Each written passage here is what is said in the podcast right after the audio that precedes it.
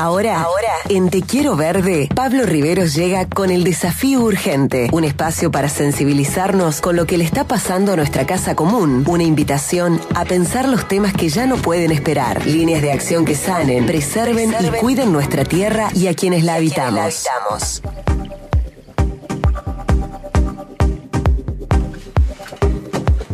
¿Qué dilema que se le presenta a cualquier ambientalista, incluso cualquier ser humano que se adentre en el terreno del ambientalismo cuando se habla de tecnología, ¿no? Porque hay una caterva de preguntas para formularse porque da la sensación de que la tecnología en todas sus expresiones puede ser contaminante, ¿no? Y, y, puede sonar hasta paradójico, pero bueno, para explicar un poco los diferentes usos que se le puede dar a la tecnología y la necesidad de redistribuirla, lo tenemos al, al, al que sabe, al hombre verde de Córdoba, el señor Pablo Rivero. Bienvenido, querido amigo.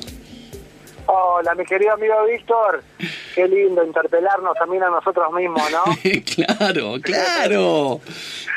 De eso se trata, de eso se trata. Aquí no somos, no, no, somos, no somos dueños de la palabra, no somos dueños de la mejor forma de vivir ni de desarrollarnos. Intentamos ser todos los días mejores personas, querido amigo. Totalmente, la verdad que no canso de, de agradecerte y felicitarte por la decisión que tuviste de de poder construir este programa que interpela, o sea, básicamente interpela, e irrumpe, y, y, bueno, es lo que necesitamos, para eso estamos acá, digamos, me parece que esa es nuestra acción militante más fuerte, ¿no? Tal cual. Eh, y la de construir, la de construir. Tal Así cual, que Pablo. bueno, mira, creo que lo presentaste bien, creo que la palabra tecnología es, eh, genera urticaria, digamos, eh, pero bueno, la naturaleza realmente eh, tiene una tecnología eh, perfecta, digamos, ¿no? Cuanto más la podamos imitar, imitar, seguramente va a ser mejor. Pero a ver, tecnología para el ambiente fue un poco la, la idea que, que propusimos hoy con Lucía, que me gustaría nombrarla también porque ella me da Claro. una nota, pero impresionante. Un abrazo. Un abrazo a Lucía Fernández Adi. Sí, sí, sí, sí. Claro que sí. Mira, para poder empezar a desarrollar esta idea de hoy, eh, primero quisiera, digamos, hacer una, una especie de, de aclaración con respecto a por qué la tecnología para el ambiente.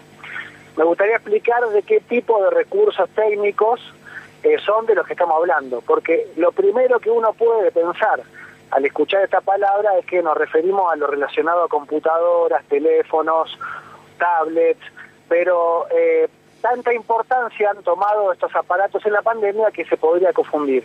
Pero cuando hablamos de tecnología para el ambiente, nos referimos a esas herramientas que pueden operar para solucionar problemas socioambientales. Por ejemplo, a ver, un gran ejemplo de eso que la verdad que fue alguna, de alguna manera el disparador de esta, de esta columna fue el tema de los Juegos Olímpicos. Eh, acaban de empezar los Juegos Olímpicos en Tokio y bueno, estuve leyendo y viendo algunas noticias importantes como por ejemplo que las medallas eh, que van a llevar los mejores atletas del mundo serán recicladas de basura tecnológica. Precisamente fueron 8 toneladas de artefactos electrónicos donados por ciudadanos y ciudadanas japonesas. Todos los juegos están pensados eh, de manera sustentable, a la vez que con tecnología de avanzada, intentando maximizar el uso de energías renovables, relacionar, eh, perdón, racionalizar el uso del agua y buscar la meta de basura cero. Ahí estaba viendo también las camas de cartón reciclado para los atletas, bastante fuertes. Incluso eh, la vista olímpica, eh, estas camas que te digo, y las sábanas también fueron fabricadas de manera con materiales renovables.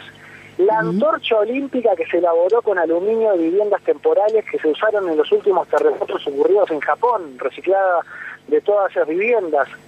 Pero ojo, digo, voy a aclarar también, Mm. que acá también hay un tema a tener en cuenta que es que los países que más invierten en reciclaje suelen ser los países que más niveles de consumo y de contaminación generan en el mundo. Mm. Por eso es tan importante trabajar por aquello que mencionaba Fidel Castro en su discurso en la cumbre ambiental de Río del año 92, que siempre menciono, la redistribución mundial de los recursos tecnológicos también, que no estén siempre en un mundo que se llama desarrollado, que es el que más contamina. Como siempre, también tenemos muy cerca, en nuestra provincia de Córdoba, ejemplos de situaciones concretas en las que sería importante contar con tecnología y poder usarla en favor de la vida. Los muchísimos proyectos que usan tecnología para la producción de alimentos sanos. A ver, cuando me refiero a tecnología también me puedo referir a un tractor, ¿no? Para poder producir, para poder producir alimentos. Entonces, em, las técnicas de bioconstrucción para viviendas son ejemplos claros de tecnología a disposición del ambiente y del ser humano en clave socioambiental. Por ejemplo, los lagos de la provincia, su necesidad de sistema de tratamiento de aguas en la zona de desarrollo inmobiliario, algo que estamos trabajando acá, los cuarteles de bomberos que punto tecnológico para poder abordar los incendios y para poder prevenirlos también es fundamental la tecnología mediante la incorporación del sistema tecnológico satelital que puede realizar prevenciones, que puede detectar niveles de contaminación de suelo, que puede detectar carbono, que puede detectar cuál es el nivel de vida pésimo en el que estamos viviendo y de qué manera lo podemos ir mejorando con acciones concretas. Otro caso muy importante que quería mencionar es el de Dique Chico, por ejemplo, donde ahí hay un recurso tecnológico y científico de conocimiento, donde mediante estudios realizados por la Universidad de Río Cuarto se ha corroborado la presencia de glifosato y agroquímicos con daño, con posible daño genético en muestra de niños que habitan esa localidad. Eso es tecnología a disposición de eso, digamos, ¿no? Y una herramienta fundamental para corroborar daños y luchar contra los agrotóxicos, con elementos científicos comprobables. Por estos días, por ejemplo, acá en Villa Ciudad Parque estamos trabajando, y aprovecho para saludarlos porque estuvieron ayer, con un equipo de ecosaneamiento, realmente hermosa gente, con, con una calidad humana tremenda, una vocación muy fuerte del cuidado del ambiente, donde ingenieros y profesionales nos contaban justamente sobre la importancia de la tecnología aplicada al saneamiento de agua. Y decían que parte de esa tecnología tiene que ser la imitación, el reflejo de lo que la misma naturaleza hace. Necesitamos redistribuir el conocimiento científico. La tecnología es otra forma de igualdad que existe en el planeta y precisamos de ella para poder pensar este mundo en clave humana a favor del ambiente. Tremendo. Así es, mi querido amigo. Tremendo, tremendo, Pablo. La verdad, mira, estoy acá intercambiando por privada con el S. Torres, nuestro operador, que está anonadado con lo que has relatado al principio de tu columna. Estoy sorprendido yo también. No sabía, no sabía lo de las medallas. Eh, qué tremendo, qué tremendo dato que nos, que nos has arrimado, Pablo. A ver, ¿por qué? A ver, eh, no quiero hablar mal de, de, de, Japón, digamos, de esto, de esto tan, tan interesante que hizo, pero eso no debería ser un recurso de una potencia mundial como Japón. Eso debería ser recurso de todos los países subdesarrollados. Esa tecnología también que lo decía Fidel Castro en el año 92, Víctor. En el año 92. O sea, yo no estoy descubriendo nada. Yo estoy trayendo un tema que me parece importantísimo hablarlo dentro de la militancia socioambiental, dentro de esta causa que son donde son cada vez más cordobesas y cordobeses los que justamente eh, activan y militan justamente por el cuidado de la naturaleza. Tremendo, amigo, tremendo. Te dejo un gran abrazo y, te deslizo, te deslizo algo que tomé de la canción que va a sonar ahora enseguida, que es una canción mm. que va a sonar en inglés, pero en su traducción en una parte dice, la llaga podrida en la faz de la madre tierra se hace más grande. Eso desencadena un bolso frío y vacío. Un abrazo, Pablo querido, buen fin de semana para ti. Abrazo muy fuerte para todas y todos.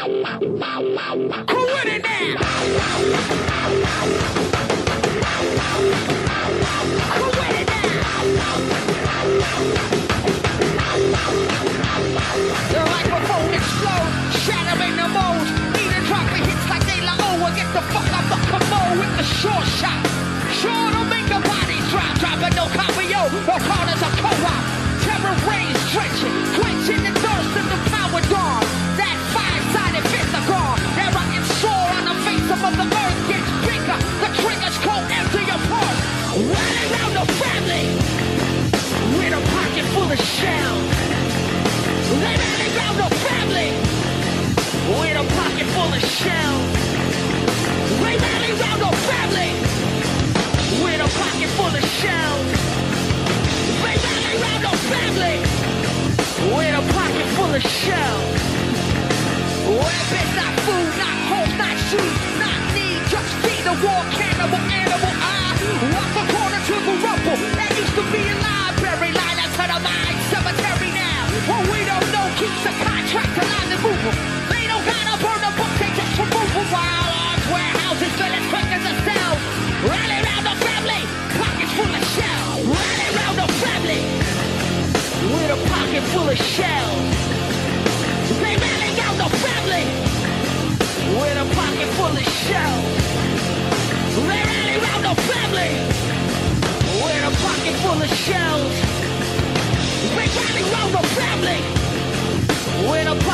show.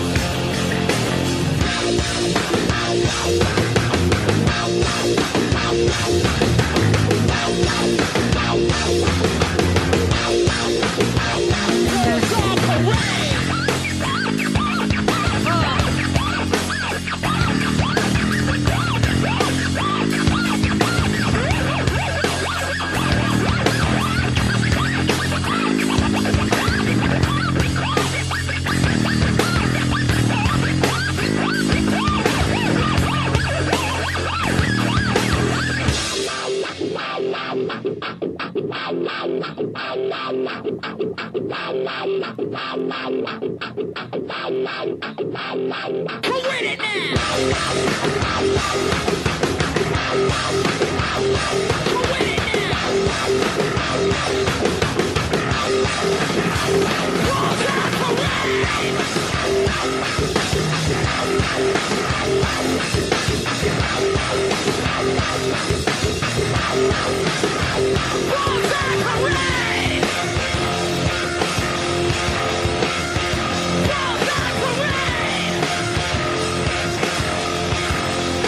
Ocean Paradise, Rage Against the Machine en TQV.